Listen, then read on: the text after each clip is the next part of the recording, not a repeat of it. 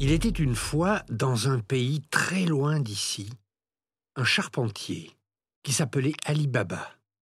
Il était très pauvre, alors il allait souvent dans la forêt avec son âne pour couper du bois et le revendre au marché. Un jour, il entendit un bruit de galop. Un groupe de cavaliers se dirigeait tout droit vers lui. Ils avaient l'air très méchants. Ce sont certainement des voleurs, se dit-il, je ferais mieux de me cacher. Il cacha son âne derrière un buisson et grimpa sur une branche d'arbre. Le groupe d'hommes s'arrêta juste sous l'arbre où Ali Baba était caché. Ils étaient quarante. Ils commencèrent à décharger les sacs qu'ils transportaient. Ça avait l'air très lourd. Mais un sac était troué et des pièces d'or tombaient sur le sol. Ali Baba comprit alors que ces hommes étaient bien des voleurs. Le chef se dirigea vers un gros rocher et se mit à déclamer une formule magique. Sésame, ouvre-toi. Et là, il se passa quelque chose d'incroyable. Le gros rocher se mit à rouler sur le côté et découvrit une galerie qui s'enfonçait sous la terre. Les voleurs entrèrent à la queue leu en portant leur gros sac, et quand le dernier fut entré, la porte se referma. Ali Baba n'en croyait pas ses yeux. Et au bout d'un moment, le rocher bougea, et les voleurs ressortirent de la grotte. Et quand le dernier fut sorti, le chef se retourna vers la porte et dit la formule magique Sésame, referme-toi. Les cavaliers remontèrent sur leurs chevaux et disparurent dans la forêt.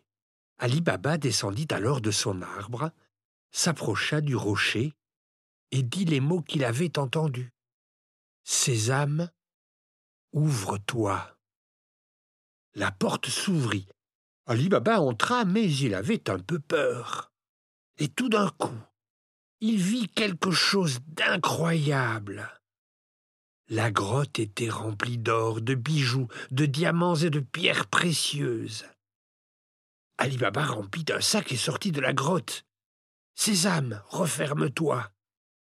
La porte se referma et Ali Baba rentra chez lui. Il montra les sacs à sa femme. Elle crut tout de suite qu'il avait volé ce sac. Mais quand Ali Baba lui raconta tout ce qui s'était passé, elle fut très heureuse. Ils creusèrent un trou pour enterrer l'or, mais avant, il fallait le compter il dit à sa femme Va chez mon frère chercher une tasse à mesurer, mais ne lui dis surtout pas pourquoi, personne ne doit savoir. Mais son frère, qui s'appelait Cassim, aimait beaucoup l'argent, et il se doutait bien qu'il y avait quelque chose qui n'allait pas. Hum, hum. Pourquoi a-t-il besoin d'une telle chose? Il est tellement pauvre, il n'a pas d'argent à mesurer. Je veux en avoir le cœur net et il mit un peu de miel sous la tasse mesurée. Pourquoi du miel? Nous n'allons pas tarder à le savoir. Ali Baba et sa femme comptèrent tout l'or et l'enterrèrent dans le trou au fond du jardin. Sa femme rapporta la tasse sans se rendre compte qu'un peu d'or était resté collé avec le miel sur le fond de la tasse. Je me demande bien où Ali Baba a trouvé tout cet or, se dit Cassim, en n'arrivant pas à dormir. Et le lendemain, il se rendit chez son frère avec la tasse à mesurer. Dis donc, Ali Baba, qu'est-ce que c'est que cet or collé sous la tasse? Je croyais que tu étais très pauvre. Tu peux m'expliquer?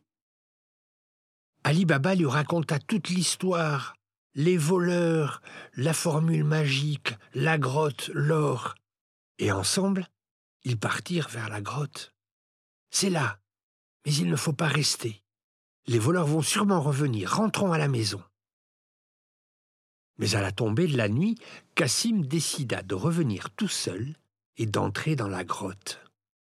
Sésame, ouvre-toi. Et la porte s'ouvrit. Fou de joie, il remplit tous les sacs qu'il avait avec tout ce qu'il pouvait, de l'or, des bijoux, des diamants, il remplissait, il remplissait.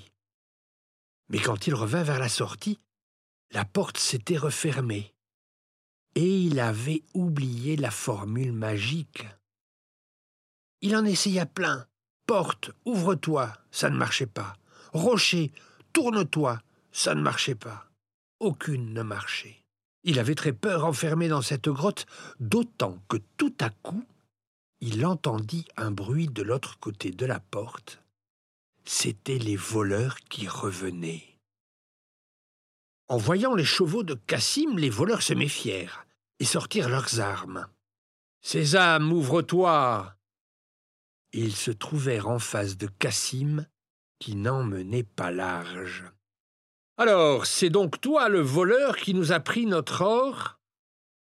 Ils attrapèrent Cassim et le punirent sans attendre. À la tombée de la nuit, la femme de Cassim s'inquiéta de ne pas voir revenir son mari. Elle courut chez Ali Baba pour lui demander de l'aide. Ali Baba, qui était très inquiet aussi, prit la route de la grotte. Il vit les chevaux de Cassim devant la porte, et il comprit que les voleurs avaient tué son frère. Quelque temps après, Ali Baba et sa femme s'installèrent dans la maison de Cassim. Comme il s'occupait très bien de son commerce, il devint très très riche. Mais de son côté, le chef des voleurs se rendait compte que son butin diminuait de jour en jour et pour cause. Ali Baba venait régulièrement se servir. Le chef des voleurs appela son domestique. Va en ville voir si quelqu'un ne serait pas devenu tout d'un coup très riche et dépensé son argent à tort et à travers. Et reviens me dire.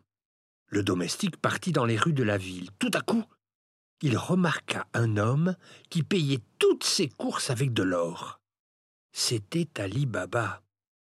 Il le suivit en faisant bien attention de ne pas se faire voir, et fit une grande croix à la peinture noire sur la porte de sa maison. Mais la femme d'Ali Baba remarqua cette marque et se dit que ça ne voulait rien dire de bon. Et alors elle eut une idée de génie. Elle prit un pot de peinture et fit une croix noire sur toutes les portes du voisinage. Et le lendemain, quand les voleurs entrèrent en ville, ils étaient incapables de trouver la maison d'Ali Baba, puisque toutes les portes avaient une croix en peinture noire. Mais le chef des voleurs était bien décidé à retrouver Ali Baba. Il se déguisa et alla traîner en ville. Et il finit par retrouver Ali Baba, et le suivit jusque chez lui. Alors il frappa à la porte, et Ali Baba vint lui ouvrir. J'ai fait un long voyage pour vous rencontrer, monsieur. J'ai une très grande cargaison d'huile d'olive. Je sais que vous êtes le plus riche marchand de la ville. Peut-être voudriez-vous en acheter. Ali Baba ne vit pas la ruse du chef des voleurs, et il l'invita à manger le soir quarante jarres d'huile d'olive furent apportées. Un repas de fête attendait le chef des voleurs, et Ali Baba lui proposa même de dormir chez lui. Pendant qu'il mangeait, une des servantes d'Ali Baba alla dans la grange pour vérifier la cargaison d'huile d'olive. Elle entendit des bruits bizarres qui venaient des bonbonnes. Allez, on sort maintenant. Non, pas encore. Il faut attendre le signal. C'étaient les voleurs qui étaient cachés les bonbonnes. Elle comprit que c'était un piège et se précipita à la cuisine pour faire bouillir de l'huile. Elle en versa un peu dans chaque bonbonne. Les voleurs essayèrent de ne pas crier, mais ils étaient brûlés par cette huile et ils avaient très mal. À minuit, quand tout le monde était endormi, le chef des voleurs se leva et alla dans la grange. Vous pouvez sortir maintenant. Vous pouvez sortir. C'est l'heure. Pas de réponse. Les gars, vous dormez ou quoi? Pas de réponse. Quand il se rendit compte que tous les voleurs étaient morts ébouillantés, il eut tellement peur de se faire attraper qu'il s'enfuit et ne revint jamais. Pour remercier la servante de lui avoir sauvé la vie, Ali Baba lui offrit son fils en mariage. À partir de ce moment-là, Ali Baba et sa famille vécurent très riches et très heureux. Et le secret de la grotte n'est jamais sorti de la famille. Sésame, ouvre-toi.